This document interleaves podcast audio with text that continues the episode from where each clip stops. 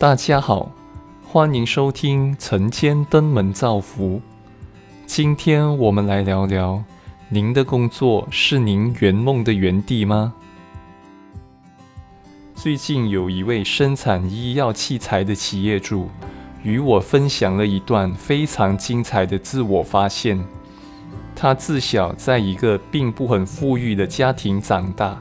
时常都会重复告诉身边的良朋知己，人生最大的幸福是有足够的财富，过一种既有钱又有闲的生活。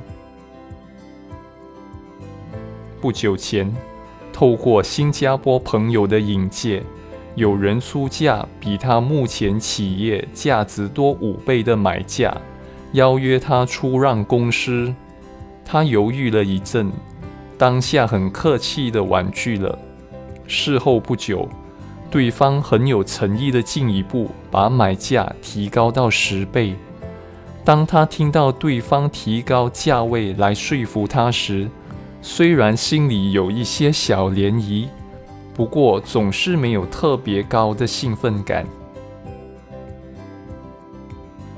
他自己也感到非常的纳闷。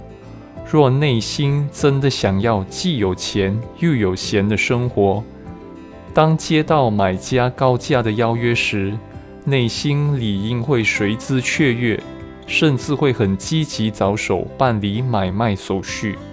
但奇怪的是，自己内在的一股声音越是频密清晰：有钱又有闲，真是自己要的吗？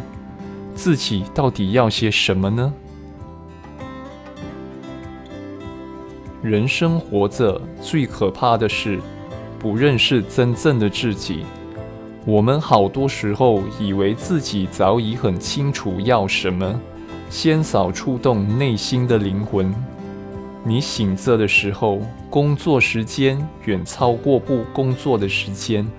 每天、每周、每月、每季、每年。如果你有一半以上清醒的时间都无法活在自己深层的个人价值中，那就真的太对不起自己了。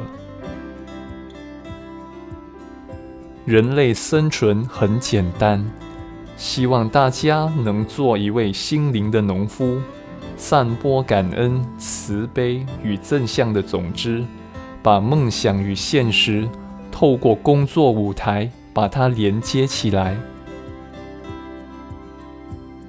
让我们也来自我对话问一问自己您的工作是您圆梦的园地吗？欢迎您留言分享。